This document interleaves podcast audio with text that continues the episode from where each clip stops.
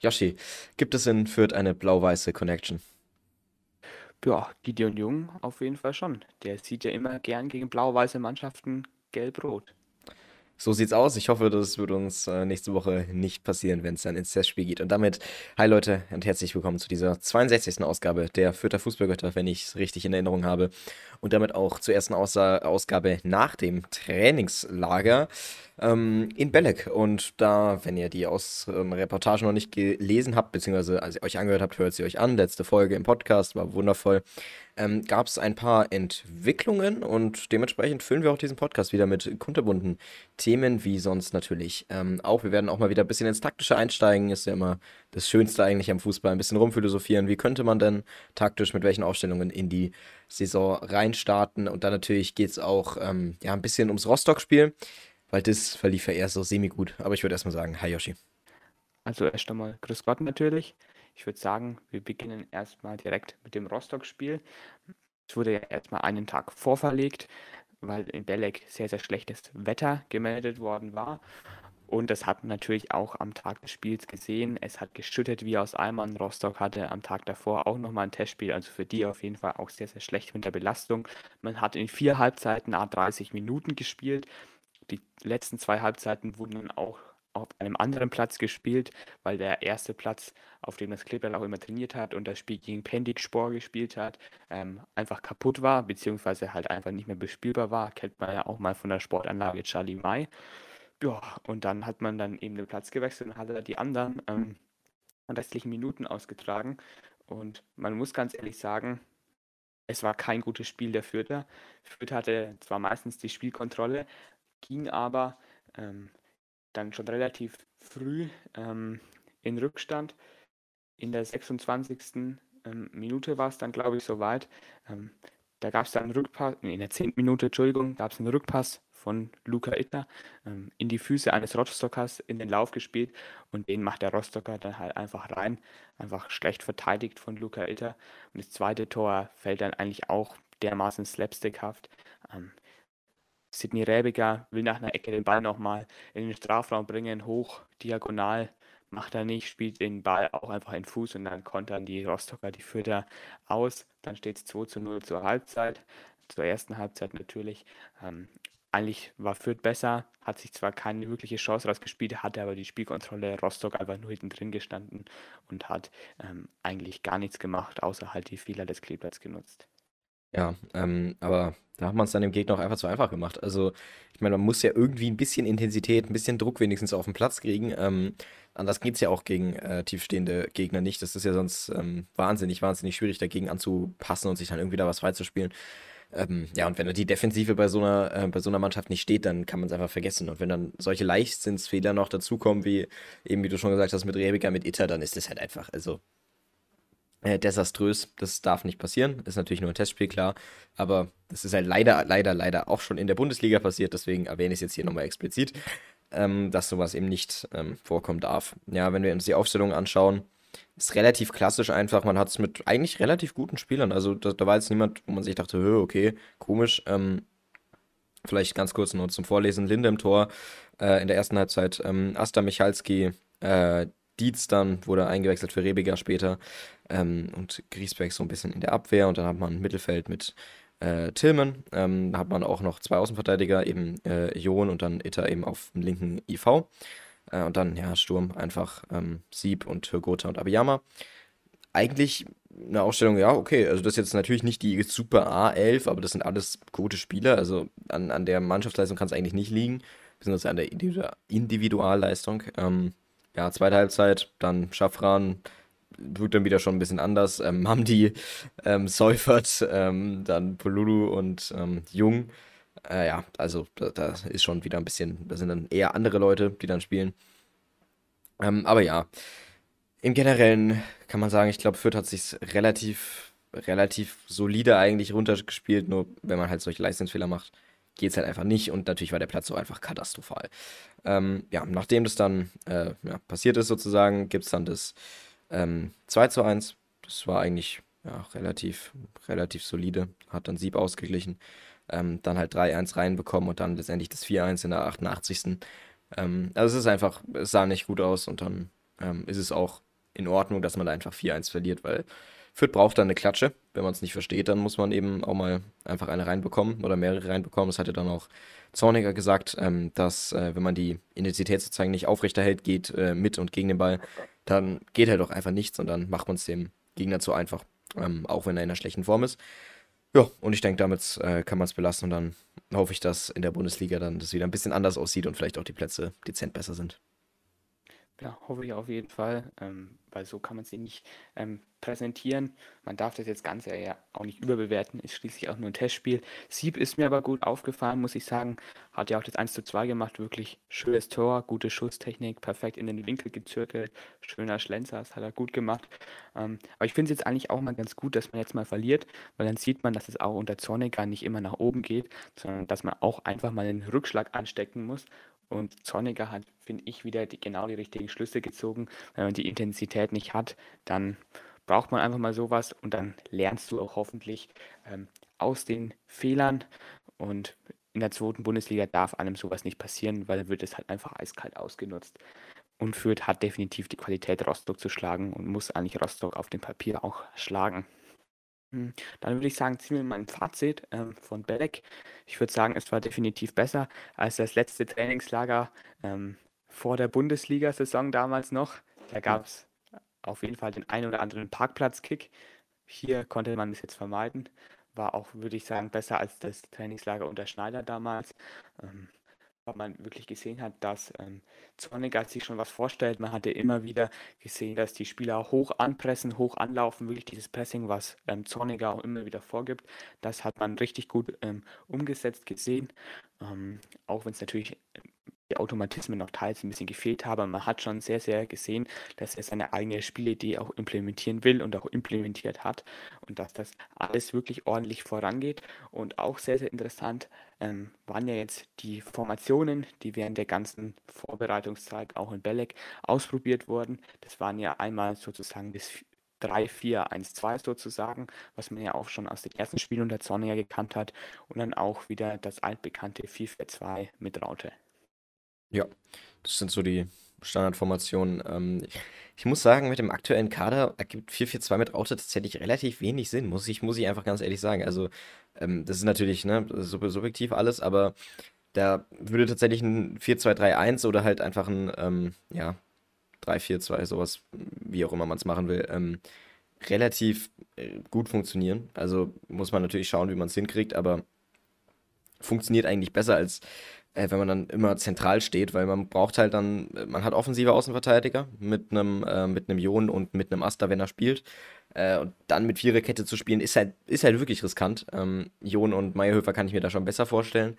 Ähm, und dann muss man schauen, dass man halt einen Grise vielleicht, wenn er IV spielt, dass er nicht zu hart rauspresst, aber ich würde tatsächlich dann auch sagen, weil Krise einfach wahnsinnig schnell ist, dass man jemanden bräuchte, wenn man mit 4-4-2 mit rausspielen würde, wollen würde jetzt, ähm, dass man einfach eine Krise in die IV packt, weil anders kriegt man einfach den, das Tempo hinten nicht, ähm, um halt eben sehr, sehr tief stehen zu können, weil das brauchst du, wenn dann erstmal so ein Stürmer anläuft und, und den Ball halt irgendwie erobert im letzten Drittel, dann, dann brauchst du halt jemanden, der das einfach abläuft und das kann halt einfach niemand außer Krise mittlerweile so gut im Kader ja, dann, wenn wir uns die äh, Offensive anschauen, ähm, sehen wir eigentlich auch, wir haben sehr, sehr viele technisch gute Spieler, die eigentlich auch 10 spielen können.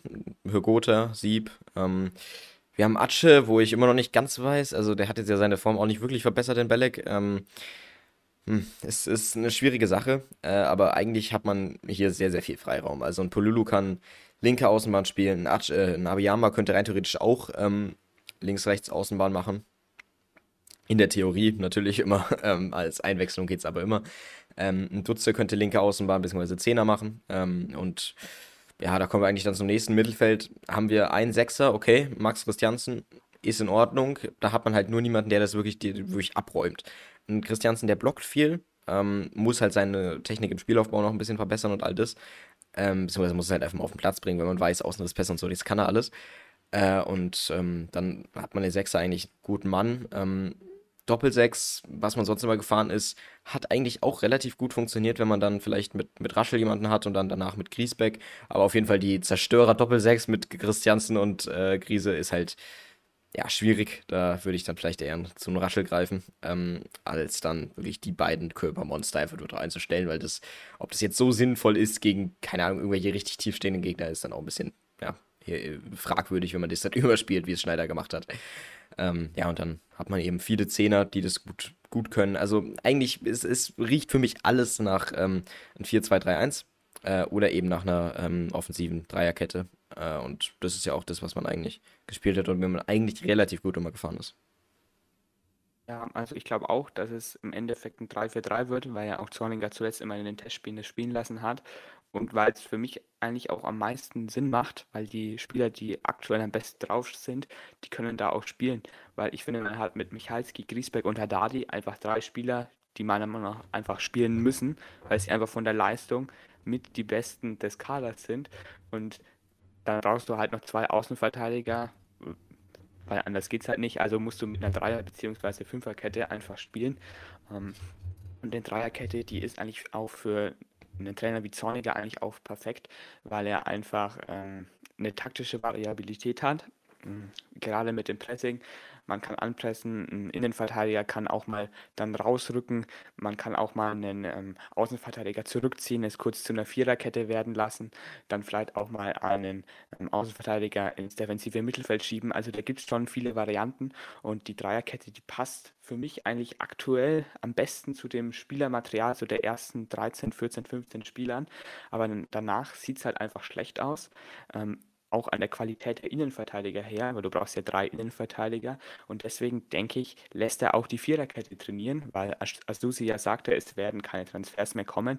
Man hat eigentlich bloß noch mit Gideon Jung einen Innenverteidiger, der jetzt im Trainingslager ja ordentliche Leistungen ähm, abgerufen hat, in den Pflichtspielen, wo es um was ging, allerdings nicht. Ähm, und deswegen denke ich, dass er da einfach die Viererkette ähm, spielen lassen will, wenn mal was ist, dass man dann auch auf die Viererkette ausweichen kann, wenn eben eine Michalski, eine Handadi ähm, einem Griesbeck was passiert, dass man dann umstellen kann, wenn die vielleicht auch mal gesperrt sind, dass man da halt einfach eine Flexibilität hat. Und ansonsten schätze ich jetzt Zorniger auch nicht so ein, dass der jetzt jedes Spiel einfach irgendwie die Formation wechselt, nur um sich den Gegner anzupassen. Das sage ich jetzt einfach mal ganz plump, das hat Fürth auch nicht nötig in dieser Liga, weil Fürth hat einen der besten Kader und Zorniger scheint das Potenzial ja bis jetzt ganz gut ausschöpfen zu können. Und deswegen sollte man da, finde ich, auf die eigenen Stärken vertrauen, auf das Pressing einfach vorne druckvoll anlaufen. Da braucht man Spieler, die da wirklich gut mitgehen können. Und man braucht auch vor allem Spieler, die handlungs- und gedankenschnell sind. Und da sind Spieler wie Hygoda und Raschel, finde ich, auch ganz, ganz wichtige Stücke. Ähm, Green, der steht bei mir, denke ich, immer noch so ein bisschen hinten an. Zorniger hat bei ihm schon ein paar Mal gesagt, ja, der hat sich schon verbessert. Man sieht immer wieder, dass er es gut macht, aber es ist, Green ist eigentlich auch immer so ein Testspielphänomen eigentlich zuletzt gewesen. Ähm, mal schauen, ob er es ob er an die Leistungen anknüpfen kann. Auf der 8 bzw. auf der Doppel 6 in der Dreierkette sehe ich ihn jetzt aktuell nicht so. Ähm, eigentlich fast eher auf der 10, weil er da eben einen offensiven Drang hat, ja auch einen relativ guten ersten Kontakt hat und da vielleicht auch mal gut durchstecken kann. Da hast du aber halt auch Spieler wie vielleicht einen Duziak, ähm, der jetzt langsam wieder ordentlich zurückkommt, in den ich persönlich jetzt mal große Hoffnungen stecke, dass der jetzt einfach mal wieder da ist und ich persönlich würde dann einfach mal auf Duziak als Zehner hoffen und vorne drinnen Hygota und Sieb spielen lassen und den Ace einfach auf die Bank setzen, weil ich mir von ihm mehr erwartet habe und er die Leistung einfach nicht abruft. Und weil man ihn, wenn man vielleicht irgendwie in Rückstand ist oder einfach ähm, noch ein Tor braucht, einfach mal vorne reinwerfen kann, auch als Joker bringen kann, ähm, der groß ist, der ein gutes Kopfballspiel hat. Jetzt natürlich immer in Relation zu dem Fürther Kala, weil man natürlich keinen Brecher jetzt da drin hat, außer Michalski und Griesbeck. Notfalls muss man einen von denen vorne reinstellen. Aber für die letzten Minuten könnte ich mir Ace eigentlich auch so teils als ähm, vereinfachte Brechstange da vorne drinnen vorstellen. Ja, so ein bisschen der Cedric keine Ahnung, ach, ach, ach von dem fange ich ja nicht mehr an. Ähm, es ist äh, jedes Mal Nostalgie, ich sollte mir eigentlich ein fettes Cedric Schrein-Poster einfach irgendwo aufstellen. Ähm, ja, auf jeden Fall, äh, wie du schon richtig gesagt hast, man muss halt alles trainieren. Ähm, man darf nicht zum Schneider werden, der einfach jede Woche halt irgendeine andere Formation äh, spielen lässt und die dann auch während dem Spiel noch dreimal umändert. Ähm, mit Spielern, die das halt einfach nicht spielen können. Ich sage nur Dutzjäger auf dem rechten Außenbahn oder irgendein Kack Abiyama als rechten Innenverteidiger, was auch immer das irgendwie als Idee war, weiß ich auch nicht. Ähm, und äh, ja, das, sondern man muss halt einfach schauen, dass man alles spielen kann. Ähm, und dass man sich aber halt auch beschränkt auf so zwei, drei Sachen äh, die man dann halt auch im Spiel dann dezent halt umstellen kann. Ähm, äh, und dass da halt auch die Automatismen stimmen. Und das hat der Zorniger auch gesagt. Äh, die Automatismen stimmen noch nicht ganz, ähm, aber er hat sich ja sehr viel vorgenommen fürs Trainingslager und eigentlich konnte man alles gut ausarbeiten und ähm, hat eigentlich alles abhaken können und in, in dem Umfang auch trainieren können, wie er es ähm, sich vorgestellt hat. Äh, ja, und das ist einfach ein wahnsinnig äh, realistisches Bild auch, was er abgibt. Und ähm, ja, ich denke, das sind wir von ihm gewöhnt, dass er einfach wirklich das sagt, was Sache ist. Ich glaube, wenn wir dann ein bisschen in die, ja, in die Zukunft schauen, wenn wir ein paar Spiele haben, wie Dutze eben, wie Green, die vielleicht ein bisschen ja, anknüpfen können an ihre Leistungen von vor ein paar Jahren, von vor vier Monaten, ähm, dann hat man da einfach eine wahnsinnige Variabilität drin, ähm, vor allem in der Offensive eben. Dann äh, ist es halt aber auch notwendig, dass man seine Chancen nutzt. Und das ist halt einfach eine Sache, die momentan nicht so, nicht so da ist. Man hat jetzt aber mit, mit so Spielern wie Dutzjak ähm, auch Leute, die wirklich einen richtig, richtig guten Abschluss haben. Mit Sieb auch dasselbe. Äh, und die können es halt, wenn sie es halt wollen. Äh, und darum sollte es zumindest gehen, finde ich. Äh, dass man halt einfach so viele reinmacht, wie es geht. Und dann machst du halt mal vier Tore und dann ist es auch egal, wenn du zwei reinkriegst. Das Problem ist halt, wenn du in der zweiten Minute halt irgendwie ein Tor schießt und danach halt einfach komplett nachlässt, ähm, aber halt trotzdem noch offensiv mit der Aufstellung spielst, dann kriegst du halt vier hinten rein, so logischerweise. Und dann steht es halt 4-1. Äh, das ist halt ähm, dann der Wille der Spieler, der einfach stimmen muss. Wenn man so eine offensive Aufstellung hat, dann muss man auch bis zu dem Zeitpunkt, wo diese Aufstellung umgestellt wird, halt auch offensiv spielen. Du kannst nicht offensiv spielen ähm, und dann eine defensive Aufstellung haben oder eine defensive Aufstellung und dann, ähm, ja, offensiv spielen oder eine offensive Aufstellung und dann defensiv stehen. Das ist, äh, geht nicht. Äh, und äh, deswegen ist es halt wichtig, dass man wenigstens mal zwei, drei Optionen hat. Ähm, ja, also ich denke, das ist so ähm, ein Fazit daraus. Ich, wie du schon gesagt hast, ein äh, 3-4-3 oder ja, je nachdem, ähm, ist eine gute Sache. Im Mittelfeld ist dann auch natürlich auch die Frage, wer lässt sich ein bisschen mehr fallen, wer macht da ein bisschen mehr nach hinten, ein bisschen mehr nach vorne. Ähm, wie Christians natürlich auch in der Form ist, das ist ja auch wichtig immer. Und dann, ähm, ja, denke ich, ist, äh, sind wir da erstmal mit dem grob äh, taktischen relativ gut durch. Ähm, wo man sich eigentlich ja relativ schon ähm, ja, sehen kann, ist eigentlich ja beim äh, Testspiel gegen äh, Linz äh, in ein paar, äh, beziehungsweise in ein paar Monaten genau, äh, nächste Woche am Samstag. Und keine Ahnung, was da los ist, aber anscheinend haben wir eine ziemlich ja, stabile Telefonleitung nach Linz, so wie es aussieht. Ja, so ist es wahrscheinlich. Vielleicht ist es auch so eine Dreierkonferenz mit Ingrid Hofmann, die da dauerhaft drinnen ist und jetzt nach ihrem Ausscheiden auf den auf aus dem Aufsichtsrat jetzt da irgendwie dauerhaft drin sitzt. Ich weiß es nicht. Anscheinend hat man aus dem letzten Testspiel ja dann noch unter Schneider sich irgendwie gedacht, ja, das machen wir jetzt irgendwie öfters. Auf jeden Fall wird es in Fürth stattfinden. Wo es stattfindet, weiß man noch nicht. Ich kann bloß sagen, dass es auf der Linzer Website ähm, der Sportpark Ronhof ähm, als Spielort drinnen steht. Mehr, mehr wissen wir aktuell auch nicht. Wie es mit Vorverkauf dies, das ausschaut, ist auch noch nicht bekannt geworden. Ähm, aber ich denke, es ist eine ganz gute Gelegenheit, sie jetzt nochmal unter Beweis zu stellen. Jetzt kein Gegner, ähm, mit dem man auf Augenhöhe ist. Man ist besser als der, aber auch kein Gegner, dem man jetzt meilenhaft überlegen ist oder unterlegen ist, wie es vielleicht beim Hoffenheim-Spiel oder beim Spiel gegen ATSV Erlangen war, dass du da halt einfach große Klassenunterschiede hast. Die hast du jetzt in dem Spiel eigentlich nicht. Ähm, und deswegen muss man das gewinnen. Und ich würde sagen, das ist jetzt auch nochmal ein Test, wo Zorniger seine erste Elf ähm, wirklich aufs Spielfeld lassen sollte, weil ähm, die Aufstellung gegen Rostock kann ich mir jetzt nicht vorstellen, dass er mit einem von den beiden da einfach jetzt beginnt. Ähm, in Kiel dann zwei Wochen später von heute aus gesehen. Ähm, deswegen hoffe ich, dass er da einfach mal die erste Elf, auf jeden Fall eine Halbzeit, wenn nicht sogar eine, ein Stündchen durchspielen lässt. Und das ist jetzt, denke ich, gefragt, dass sich auch die Spieler, ähm, die zusammenspielen, die er in der ersten Elf sieht, dass die jetzt einfach mal eine Zeit zusammen haben und auch wirklich mal spielen. Und dafür ist es, finde ich, ein sehr, sehr guter Test. Und dann freue ich mich auch darauf. Anstoß soll wahrscheinlich um 14 Uhr sein, laut Linzer Website. Ja, ähm, also mal sehen, wie es da wie es da aussieht von Fürth, mal wieder die Kommunikation wahnsinnig schlecht, aber gut, so ist es halt. Kann man jetzt auch nichts mehr machen. Ähm, und wenn die Möglichkeit auf jeden Fall da ist, dann werden wir natürlich auf jeden Fall hingehen. Äh, ist halt die Frage, wie es dann zeitlich aussieht. Ja, ähm, also ich hoffe auch, dass die erste Elf spielt äh, und dass man nicht wieder irgend so komisches 60-60-Ding macht mit irgendwelchen 30 Wechseln. Keine Ahnung. Ähm, kann man natürlich machen, das ist ein Testspiel, um Gottes Willen, aber ich würde da schon ein bisschen, bisschen standardmäßig gehen, weil man muss natürlich auch der Mannschaften eine Sicherheit geben. Weil jetzt hat man das Problem so ein bisschen, dass äh, man jetzt gegen ähm, Rostock verloren hat, relativ hoch verloren hat. Und Rostock ist ein Ligagegner, der eigentlich ein bisschen weiter drunter ist. Und ähm, gleichzeitig hat man aber halt auch 3-3 gegen, ähm, beziehungsweise 3-0 gegen Hoffenheim geführt, die in der Bundesliga letzte Saison zumindest auch richtig gut waren und diese Saison ja auch nicht wirklich schlecht sind. Ähm, und das ist so eine gewisse Inkonstanz, die sich da natürlich bildet. Und die gilt es jetzt mal hier ein bisschen zu beseitigen. Ähm, gleichzeitig sind es natürlich aber, wie gesagt, auch alles nur Testspiele. Da kann man sich jetzt nicht so viel drauf einbinden, einbilden. Deswegen einfach sich ein bisschen einstimmen auf den Liga-Alltag, der erste Elf spielen lassen. Ähm, ja, halt einfach auch, dass die Spaß haben wieder, dass die halt die Motivation haben. In den Köpfen muss das halt drin sein. Sehr, sehr wichtig. Ähm, vielleicht sehen wir nochmal einen Verrücktzieher. mal sehen. Ähm, auf jeden Fall, gegen Linz ist es auf jeden Fall möglich. Ähm, ja, sonst gibt es den Ausblick um am Ende der Folge. Jetzt haben wir mal in die Mitte gepackt, aber ich sag einfach, das wird ein, äh, wenn's denn, wenn das Spiel dann wirklich stattfindet, ähm, wird es ein, ja, 2-0 für Fürth. Ich tippe einfach mal auf ein 3 zu 1. Ähm, und Julian Green wird mit Dix Naviyama ein Tor erzielen. Das dritte Tor lasse ich einfach mal offen. Ähm, die beiden Testspielstars werden es wie immer gut machen.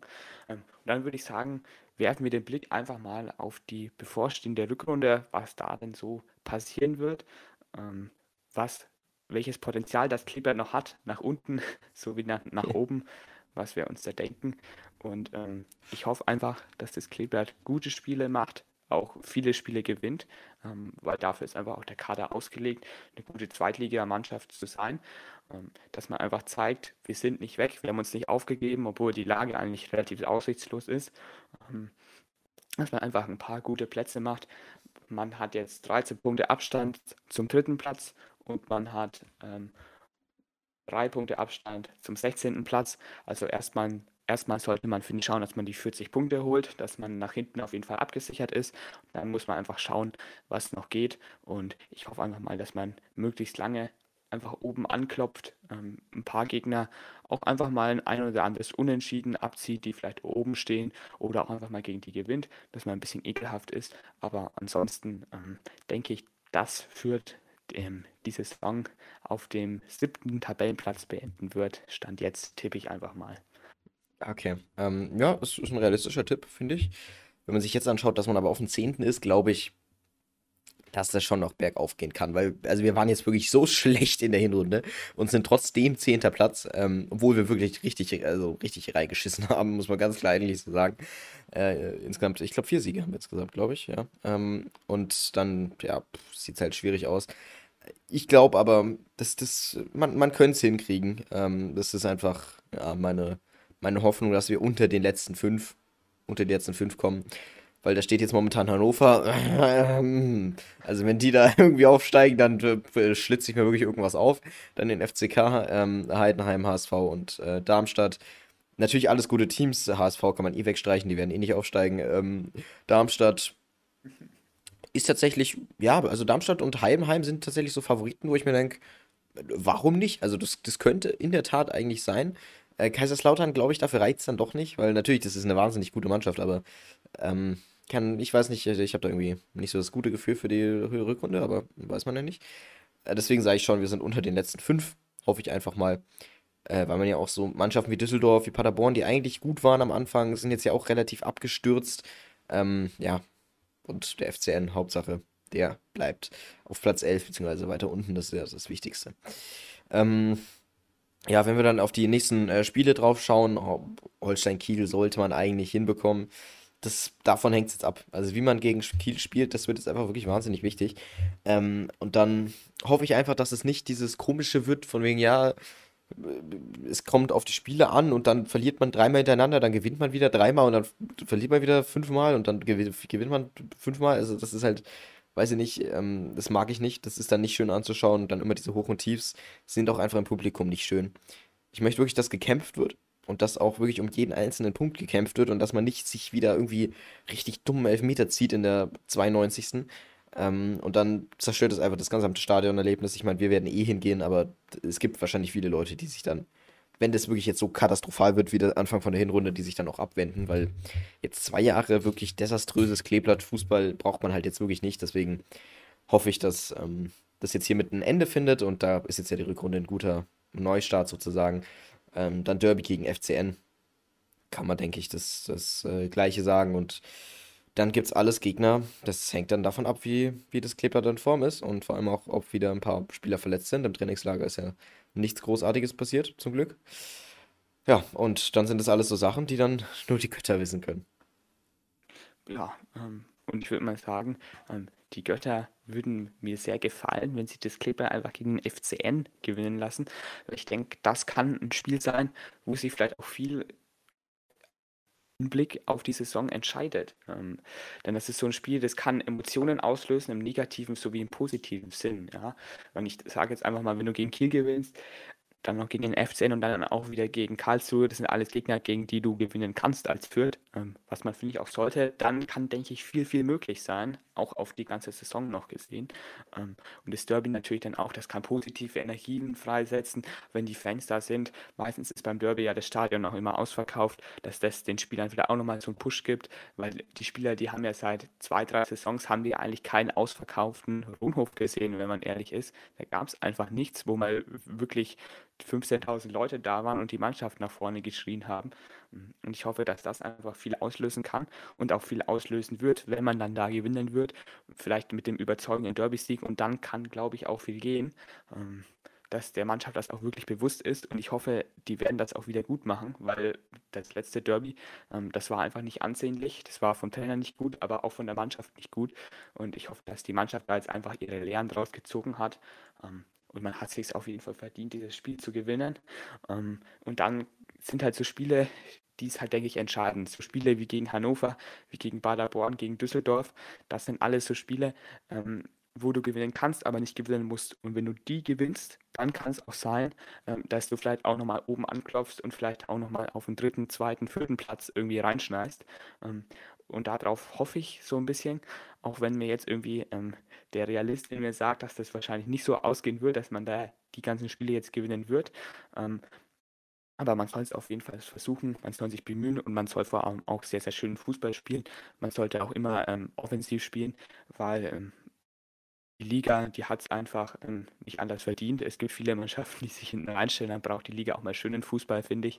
Und das liegt ja auch in der DNA des Kleeblatts. Und dafür ist Zorniger ja auch da. Kennt man ja auch von den anderen Mannschaften immer schönen Offensivfußball, dass man die Fans auch einfach mitnimmt, ähm, weil die haben jetzt eigentlich auch ähm, während des Bundesliga-Jahres nichts Ordentliches zum Sehen bekommen, die meiste Zeit über oder dann halt immer irgendwelche blöden Gegentore wegen irgendwelchen Unkonzentriertheiten, dass man da jetzt einfach schönen Offensivfußball sieht. Das hat man in den letzten Spielen gezeigt. Gegen den HSV hat man es gut gemacht mit einer guten Balance aus Defensive und Offensive, dass man sowas einfach wieder umsetzt und halt einfach Spiele gewinnt und darauf kommt es halt dann im Endeffekt an. Und dann muss man sehen, welche Spieler man im Sommer halten kann, welche man verlieren wird. Und das wird dann, denke ich, auch ausschlaggebend sein ähm, für die nächsten Jahre langfristig gesehen aufs Kleeblatt, wie man da hält, wie man da gewinnbringend oder auch eben ablösefrei verliert. Ja, ähm, weil man hat natürlich auf der einen Seite sehr, sehr junge Spieler mit Sieb, mit, ähm, ja, mit ähm, Aoyama, Hust, ähm, ja, aber auch mit, mit Duziak vielleicht. Äh, das sind alles ja, Spieler, die, die noch Potenzial nach oben haben, auf jeden Fall. Und Jon Natürlich jetzt schwierig, das ist natürlich eine Leihe und das äh, von Hoffenheim wollen die den auf jeden Fall zurückhaben, jetzt wo sie natürlich auch keinen Raum mehr haben. Ähm, aber die, die können das und Mamdi denke ich auch. naja, aber äh, Litbarski oder, oder ähnliche Sachen natürlich dann auch nochmal ja, ein bisschen weiter weg, aber sind natürlich auch Spieler. Und dann auf der anderen Seite hat man so Spieler wie Griesbeck, ähm, die natürlich alt sind und der, deren Verträge, die auch dieses Jahr auslaufen. Ähm, da muss man, denke ich, auch ein bisschen die Balance finden, weil allzu jung darf das Team dann auch nicht werden. Weil sonst hat man halt wirklich einfach absolut niemanden mehr, der da irgendwie was, was äh, konstant bringt, so ein bisschen. Ähm, weil das natürlich auch immer mentalitätsmäßig auf jeden Fall vom Alter abhängt. Da kann man ja, denke ich, nichts gegen sagen. Äh, und dann, ja, wie du schon gesagt hast, das sind alles so ausschlaggebende Spiele. Ähm, das, das, Derby wird sehr, sehr viel ausmachen, auf jeden Fall. Stimme ich dir hundertprozentig zu. Ähm, und dann, ja, hoffe ich, dass man einfach einfache Gegner schlägt. Und dass man sich bei den anderen halt hoffentlich einfach nicht kampflos ausgibt, äh, aufgibt und die Form halt einfach ein bisschen bestätigt, die man jetzt hat. Geht dann aber gleichzeitig natürlich auch damit einher, dass die ja, Mannschaften, die jetzt auf Platz 1 bis ja, 7 oder so sind, ihre Form halt auch nicht bestätigen können, weil dann hat es Kleeblatt auf ähm, ja, Platz 10 eine gute Chance, eigentlich unter die letzten 5 Plätze oder sowas zu kommen. Darauf äh, spekulieren wir einfach mal ähm, und dann, ja, also du sagst Platz 7 ist realistisch, ich sag so Platz 5 bis ja, Platz 3 oder sowas. Wird spannend, auf jeden Fall, wenn ich mir anschaue. Also das habe ich gerade ein bisschen, habe ich gerade ein bisschen durchgeschaut. 3 zu 1 Heidenheim, ja, 2 zu 1 Magdeburg, ähm, 3 zu 1 FCK, ja, also Stuttgarter Kickers 2 zu 0, FCN 2 zu 0. äh, Das sind einfach, es ist einfach, äh, äh, also wenn man das nicht, nicht nochmal wiederholt, dann sind, denke ich, die Karten schon mal gut. Und nochmal, mit diesen Leistungen haben wir es jetzt auf Platz 10 gerade so gerettet. Ähm, dann werden wir das jetzt mit den, mit den viel, viel besseren Leistungen, die wir ja auf jeden Fall jetzt bringen können, auf jeden Fall unter die Top 5 äh, schaffen. Da wette ich drauf und das hoffe ich vor allem auch. Ähm, ja, vielleicht nächste Saison dann auch mit ein oder anderen Außenreportage auch wieder. Wird, ich, spannend und Trainings natürlich auch wieder. Also ich denke, äh, wird eine, wird eine sehr coole Rückrunde. Ja, hoffe ich auf jeden Fall auch, weil der, weil die Qualität im Kader auch einfach gut ist. Und ähm, wird, denke ich, maximal davon abhängen, wie man sich in der Rückrunde präsentieren wird, was mit dem Kader geschieht. Wird man ähm, gut spielen, ähm, unter die Top 5 kommen, am Aufstieg nochmal anklopfen, den Aufstieg vielleicht nicht schaffen, kann es natürlich sein, dass viele gute Spieler einfach weggekauft werden. Ähm, oder dass eben sich ein paar Spieler denken, wir haben jetzt eine gute Mannschaft, vielleicht können wir die halten, weil ein paar Spieler ja auch noch eine gute Länge an einem Vertragsjahr haben, dass man die dann einfach nochmal in der nächsten Saison mitnimmt und dann nochmal sozusagen ähm, den Aufstieg in der nächsten Saison anvisiert, ähm, was man denn an die meisten Spieler hält, auf jeden Fall machen kann. Das war ja auch so ein bisschen damals die Strategie, sozusagen im ersten Corona-Jahr. Man hat ordentliche Leistungen gezeigt, war dann, glaube ich, im Endeffekt Platz 7 oder irgend sowas. Ähm, im nächsten Jahr ist man dann aufgestiegen, hat einen Mannschaftskern zusammengehalten. Vielleicht, dass man so eine ähm, Strategie noch mal ein bisschen auf Sicht fährt, dass man sich, sage ich mal, auf jeden Fall unter den ersten 25 Vereinen in Deutschland einfach mal ansiedelt. Das sollte man, denke ich, schaffen. Und es sollte auch das Ziel sein, ähm, dass man auf jeden Fall immer oben ein Wörtchen mitredet in der zweiten Liga. Mhm. Und es wird, denke ich, maßgeblich auch von dem Griesbeck abhängig sein. Ich hoffe, dass er bleibt, aber aktuell schaut es ja eher schlecht aus, weil seine Freundin ja in Wolfsburg ist und weil er zu ihr möchte. Ähm, und da sind eigentlich natürlich nur so Vereine ähm, in der Gegend, ähm, die entweder, finde ich persönlich, für ihn zu gut sind oder zu schlecht sind. der einzigste Verein, der da so ein bisschen in sein Niveau reinpasst, würde ich sagen, ist da Hannover ich sehe ihn so als guten Zweitligaspieler, als einen sehr guten Zweitligaspieler, aber für die Bundesliga reicht es bei Griesbeck ähm, als Innenverteidiger vielleicht, aber da muss er sich natürlich auch erstmal noch einen Kaderplatz ähm, erarbeiten. Vielleicht ist er irgendwie bei Union Berlin für irgendeinen guten ähm, Kaderfüller gut oder bei ähm, Hertha, die könnten auch einen Mentalitätsspieler gebrauchen. Bei Union war er ja schon mal. Ähm, aber ansonsten sehe ich ja als in der Region von Wolfsburg eigentlich keinen Verein, der Griesbeck jetzt irgendwie gut gebrauchen kann, weil Braunschweig oder Magdeburg, die sind einfach unter seinem Niveau. Vielleicht Bremen ist ja jetzt auch nicht unbedingt nah dran, dass die vielleicht in der Bundesliga noch den einen oder anderen guten Spieler brauchen. Mhm. Ansonsten sieht es an Vereinen eigentlich eher schlecht aus. Und deswegen ist vielleicht auch die Chance, dass er da bleibt, dass er verlängert. Man will ja mit ihm verlängern. Vielleicht auch gar nicht so unwahrscheinlich. Ja, äh, also auf jeden Fall. Ähm, Wolfsburg ist ja so ein bisschen das Problem, ist ja relativ mittig in Deutschland. Also Ausland könnte dann natürlich auch nicht in Frage gehen. Äh, weil natürlich irgendwie Top-Club in äh, Niederlande oder Belgien oder so wäre natürlich auch nochmal eine Option. Dänemark, keine Ahnung. Vielleicht hat Sonniger da noch Connections. Ähm, aber wie du schon sagst, Braunschweig, weiß ich nicht. Magdeburg, weiß ich auch nicht. Also das sind alles so Vereine, hm. Und jetzt in Fürth hat er eigentlich immer eine Stammsetzung und hat auch mehrere Positionen, wo er spielen kann, wo er sich auch profiliert hat zu spielen.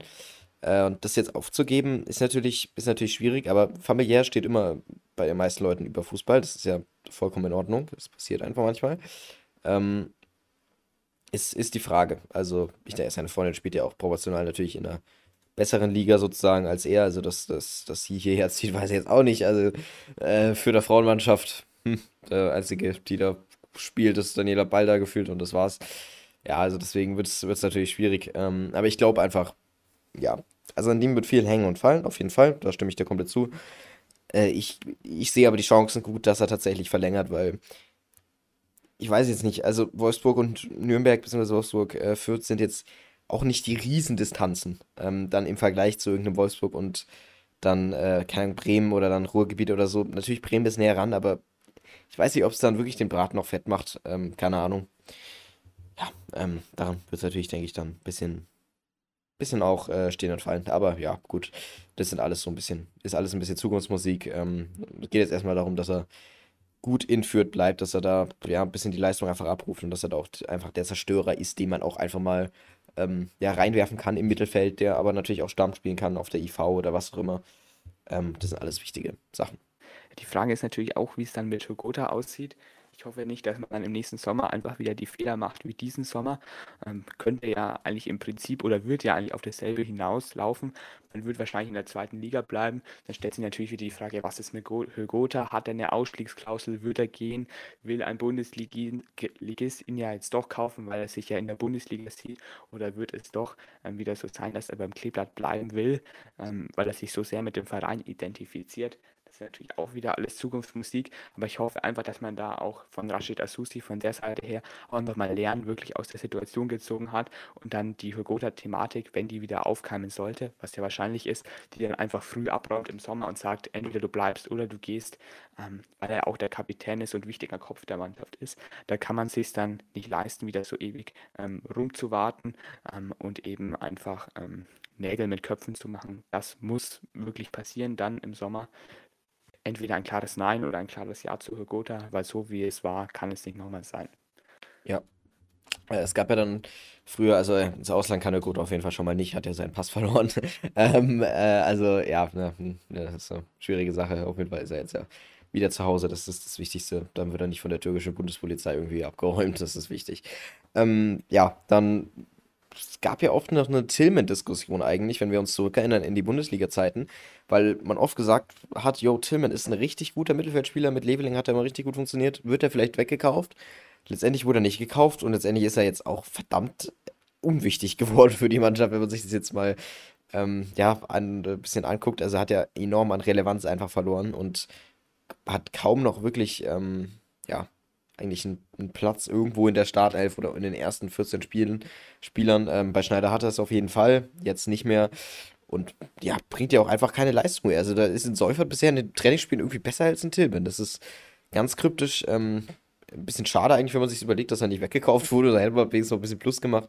Aber so ist es halt jetzt. Ähm, und äh, ja, sind, da gibt es ein paar Spieler, die mir da einfallen würden, äh, die, bei denen es eigentlich grundlegend dasselbe ist. Ähm, aber man hat mit dem Raschel zum Beispiel jemanden, der einfach das besser macht im Mittelfeld. Deswegen, ja, weiß ich nicht. Ich glaube, Timmer hat bis 2023 Vertrag, weil ich mich richtig erinnere, ich weiß gar nicht mehr. Ähm, und ja, das sind dann Spieler, wo man schauen muss, ob man die halten kann, ob man die halten will und dann natürlich, ob, ob man auch auf dem Transfermarkt nochmal aktiv wird. Äh, also jetzt natürlich diese Pause nicht mehr, aber dann im Sommer, also muss ja eigentlich fast sein, anders geht es ja nicht. Es werden ein paar Spiele auf jeden Fall gehen, da bin ich mir sehr sicher. Ähm, auch wenn es vielleicht nur ein Säufert oder ähnliches ist. Ähm, aber ja, also, äh, irgendwas muss passieren ähm, auf irgendwelchen Personalien und das Geld hat man ja. Also es ist jetzt ja nicht so, dass man jetzt irgendwie komplett pleite wäre. Auf jeden Fall das, was man immer hört und auch liest von den Zahlen her, ist nichts Schlechtes. Das ist eigentlich für Fürth sehr, sehr gut und das hatte man selten so viel Geld. Ähm, und wenn man sich anschaut, was man dann für, für Spieler auch natürlich geholt hat, David Raum ist jetzt, ja, keine Ahnung, wie viel wert? 20, 30 Millionen? Ähm, eigentlich ja sogar noch mehr, also zumindest meiner Ansicht. Ähm, und äh, der ist ja auch in Fürth richtig, ja, hat einfach klein, klein angefangen. Ähm, und man hat nie das große Geld eigentlich in Fürth gebraucht. Es geht einfach nur darum, dass man irgendwelche Transfers tätigt und natürlich jetzt keine Königstransfers, aber halt irgendwas einfach macht. Und ähm, das äh, kommt dann, denke ich, im Sommer auf uns zu. Ja, ähm, dann würde ich sagen, äh, wir haben die Zeit eigentlich schon wieder relativ gut gefüllt. Ähm, bevor sich jetzt ja alles hier achtmal wiederholt, können wir eigentlich äh, sagen, ja, äh, es war eine schöne Folge. Wir freuen uns natürlich auf das Testspiel gegen Blau-Weiß-Linz. Äh. Äh, das wird interessant. Mal sehen. Wir probieren natürlich hinzugehen, äh, je nachdem, wie es dann ähm, aussieht von den Tickets her, ob es dann wirklich im Wohnhof ähm, oder dann auf Charlie Bay oder wo auch immer äh, stattfindet. Und dann würde ich sagen, ähm, Joshi, du hast wie immer das letzte Wort. Ich würde einfach mal wieder sagen, ich freue mich auf die nächsten Wochen. Ähm, bin langsam schon richtig gespannt auf das erste Spiel wieder, weil mich diese Fußballpause irgendwie auch ein bisschen annervt. Ähm, ich freue mich auf jeden Fall auf die nächste Woche. Die Bundesliga startet da wieder am Freitag, kann man sich auch im Free TV anschauen, werde ich auf jeden Fall machen. Das wird schön sein. Ähm, dann freue ich mich jetzt einfach, dass es bald wieder losgeht. Ähm, Testspiele sind immer schön, aber auch irgendwo nervig, weil halt jeder zum Zug kommt und kein Leistungsdruck da ist. Ähm, ja, und dann sage ich einfach, Ade bleibt G. Ade bleibt G mit dem Leistungsdruck ist nochmal ein gutes Schlusswort. Ähm, kann man sich, denke ich, merken. Und dann ähm, sehen wir uns nächste Woche, wenn es heißt, wir verlieren gegen Blau-Weiß-Winz mit 5 zu 0. Tschüss.